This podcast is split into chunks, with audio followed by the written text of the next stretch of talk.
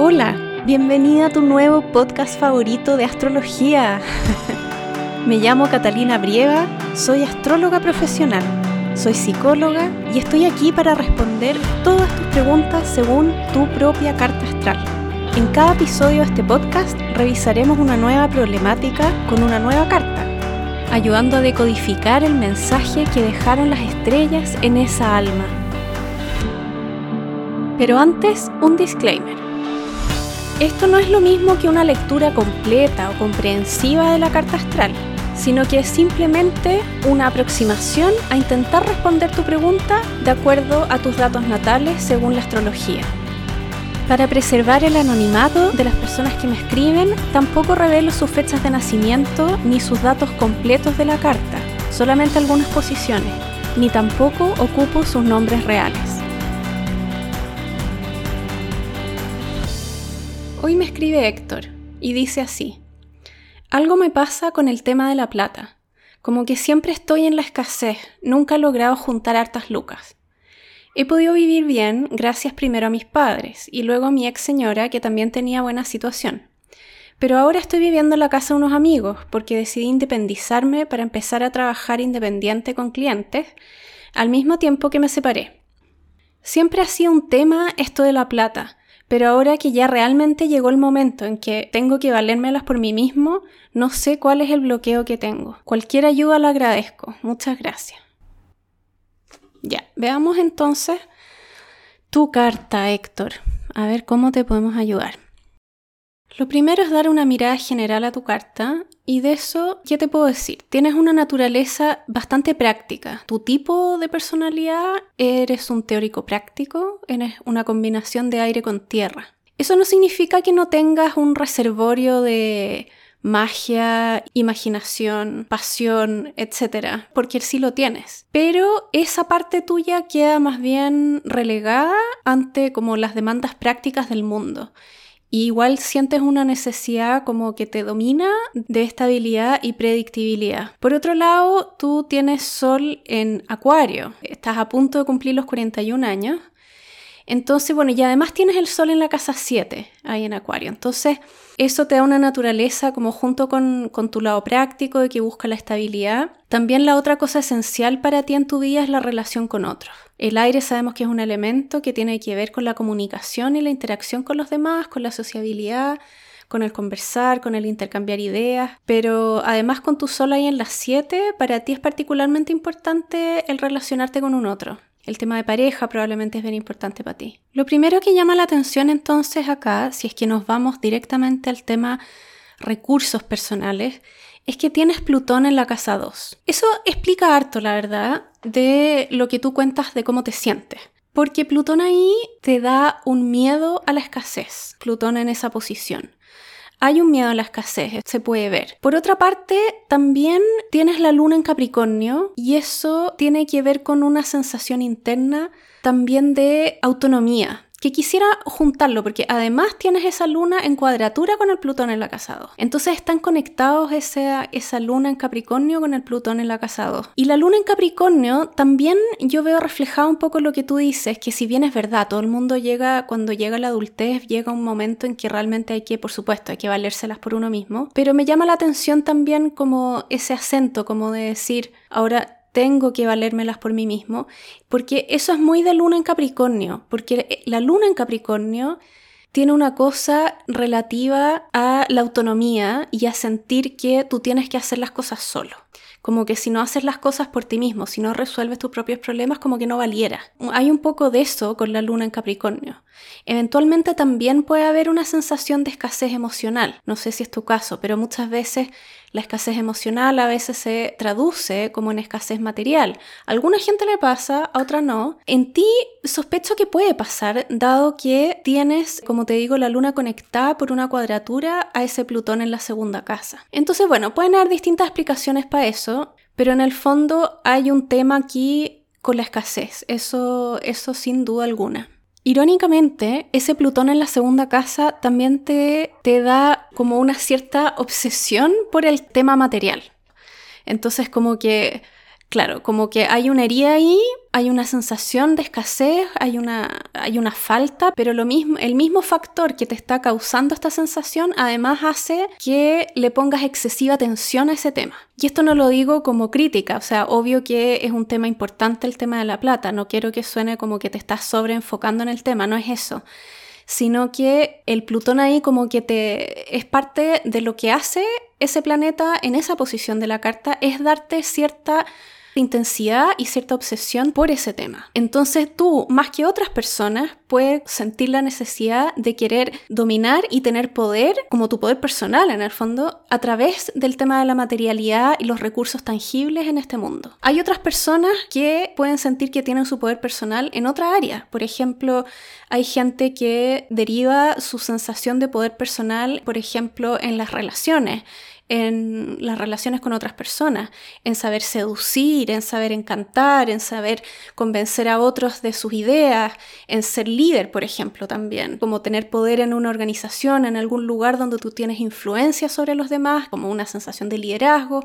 Hay otras personas que adquieren su poder personal desde de sentir que se conectan con el más allá, por ejemplo, desde su sentimiento de espiritualidad, de comunión con el universo, comunión con un plano más sutil etcétera. ¿Te fijas? Pero en tu caso, tu poder personal está enfocado en lograr la materialidad de tus recursos. Por otra parte, llama un montón la atención en tu carta que el regente de la casa 2, que lo tienes ahí, la cúspide la tienes en Libra, por lo tanto el regente de esa casa es Venus, y esa Venus la tienes en la puerta, pero partir de la casa 8. Y esa es la casa que tiene que ver con los recursos que nos llegan a través de otras personas. Entonces es muy especial esto porque significa que al mismo tiempo que está todo esto que he hablado recién, ¿no es cierto? Como de una sensación de escasez, de un temor a perder lo material, de enfocarse más intensamente en eso, de necesitarlo como para sentir que tú tienes poder, al mismo tiempo igual tu carta me dice, a ti igual no te va a faltar. Al final del día la plata y los recursos no te van a faltar. ¿Sabes por qué? Porque te van a llegar igual a través de otras personas. Y que se refleja un poco en lo que contabas, ¿no es cierto? Que en realidad nunca has pasado por reales momentos de escasez. ¿No es cierto? Ya sean tus padres o también, bueno, tu señora. Muchas veces la casa 8 tiene que ver precisamente con los recursos de la, de la pareja de uno. Entonces, eso está tremendamente bien posicionado ahí. Es como, sí, no te preocupes, está este temor, pero a través de la otra gente es como que el universo se va a encargar igual de proveer. Entonces, por un lado, es necesario que también sueltes el temor, porque según tu carta, igual de un modo u otro no vas a pasar penuria. Entonces igual tranquilízate por ahí. Ahora, habiendo dicho eso, sé perfectamente que eso a ti no te satisface y lo entiendo. Especialmente por lo que dije antes, con el Plutón en la 2, tú necesitas conectarte con tu poder personal porque es a través de tener recursos, de poder generar tú tu propia plata, es que tú te vas a sentir más poderoso. Ahora, lo que tiene la psicología aquí, junto con la astrología, esta, esta mezcla maravillosa, es que muchas veces las leyes del universo nos dicen que si bien en el fondo yo me imagino que tú estás enfocado en intentar obtener recursos o generar recursos, generar lucas, generar tu plata, para luego a través de eso sentirte que tienes más poder. Es como ahora te sientes desempoderado. Entonces como que tú ya tienes identificado que la manera de sentirte más poderoso es el poder generar recursos, tus recursos propios. No quieres, en este minuto no quieres recibir la plata de otras personas, quieres, quieres generar tu propia plata. Entonces, ¿por qué? Claro, por un lado práctico, por supuesto, todos necesitamos plata para vivir, pero psicológicamente acá, ¿qué es lo que veo? Que además para ti hay un incentivo como que sientes que te vas a empoderar a través de eso. Entonces esto es lo mágico que, que tienen las leyes del universo, que te dicen, ok, aquí hay una asociación entre tu poder personal y generar tus propias lucas, pero también esto puede ser al revés. Aquí voy con esto, es que en la medida en que tú te sientas más poderoso, también vas a empezar a generar tus propias lucas. ¿Se entiende? Porque esto funciona para los dos lados, porque tu Plutón ahí, que está en la 2, pero tu Plutón representa tu poder personal.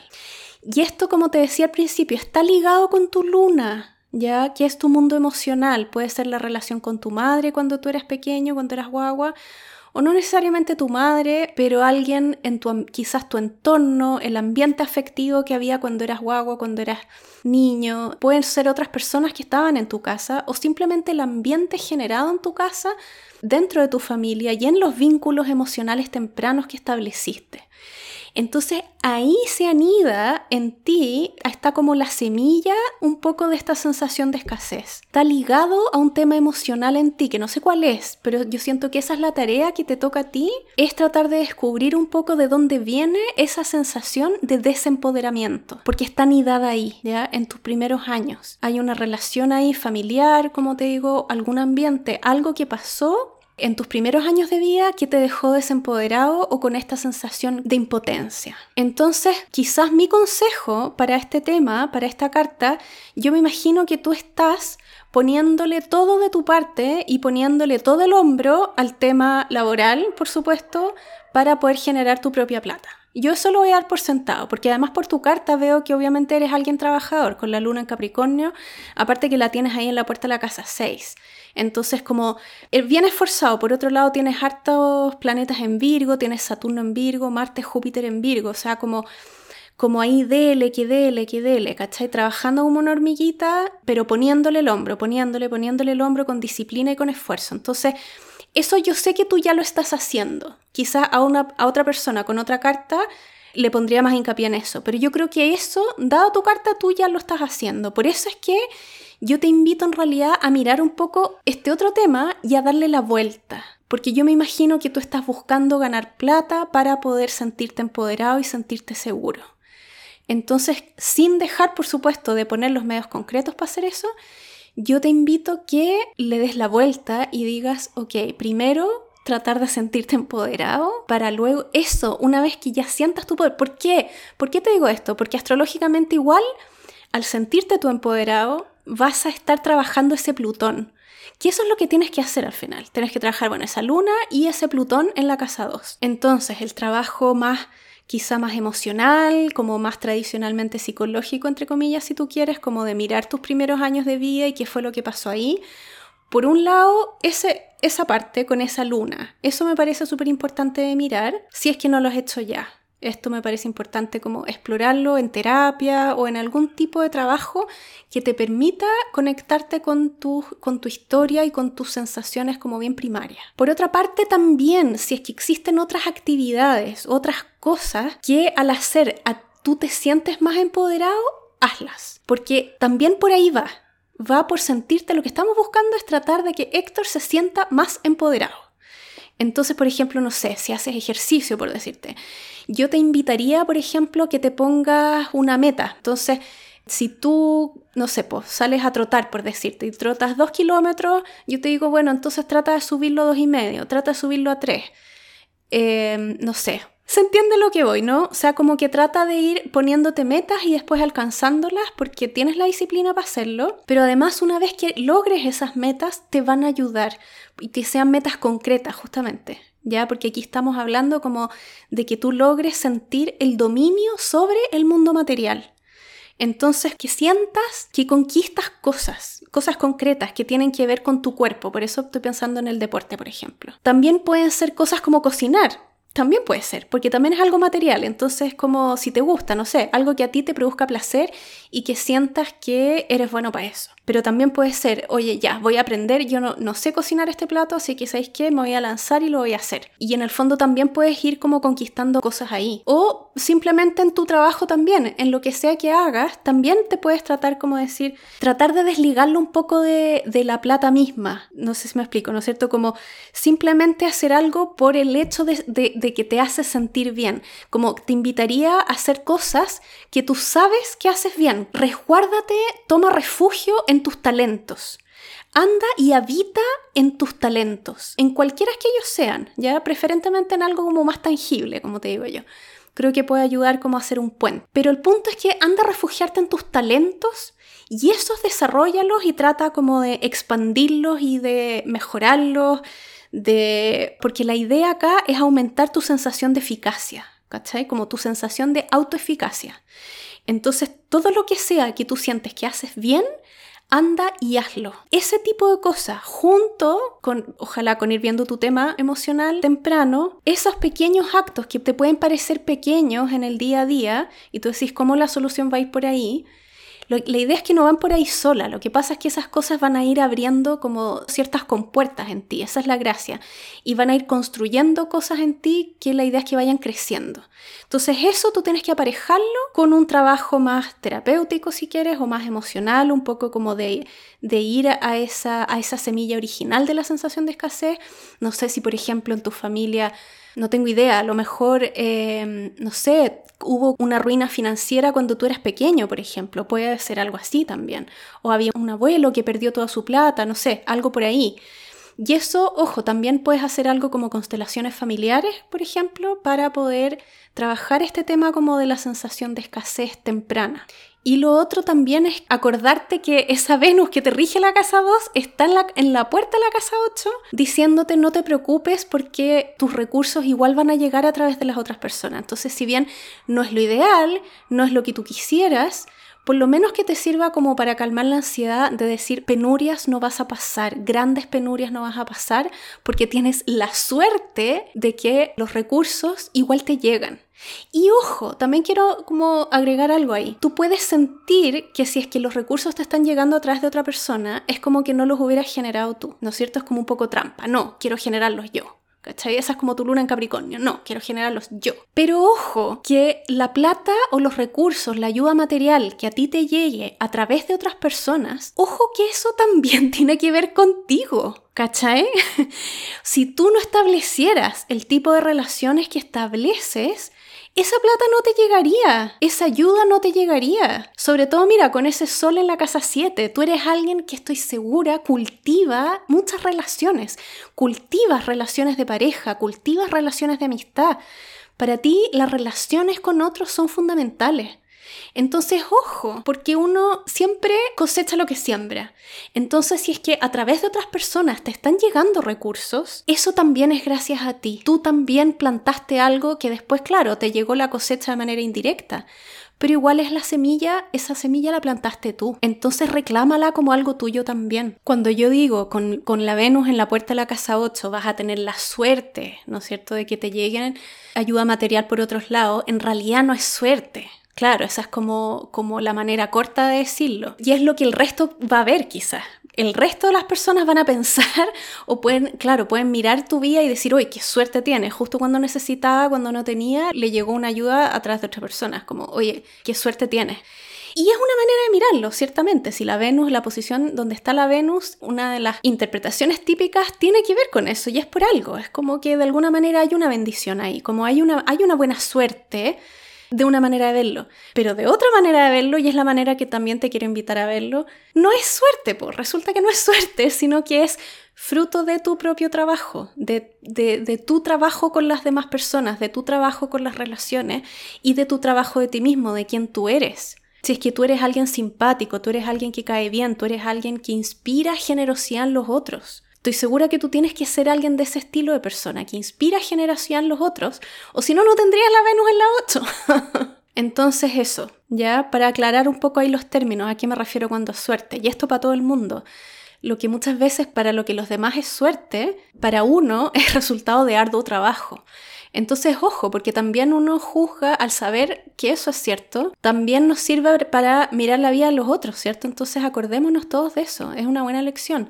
Cada vez que nosotros miremos la vida de otra persona y digamos, oh, qué suerte tiene, acordémonos que, bueno, pucha, quizás no es pura suerte, pues quizás eh, hay algo de que, del trabajo que la otra persona puso ahí que nosotros no estamos viendo, hay algo tras bambalinas que nosotros no estamos viendo que finalmente se materializa como suerte.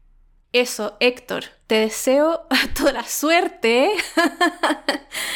no, en verdad, eh, mucho éxito y buen camino.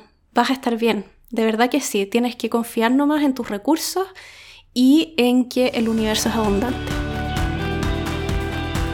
Y bueno, ese fue el capítulo de hoy, espero que lo hayan disfrutado. Si quieren escribirme con sus preguntas, lo pueden hacer al mail astroloyung.gmail.com. Me ponen sus datos completos de nacimiento, esto es fecha, hora exacta con minutos y ciudad del mundo donde nacieron. Ponen entonces también su pregunta con un poquito de contexto, tampoco demasiado largo, como algo parecido a lo que escucharon acá. Que tengas buena semana.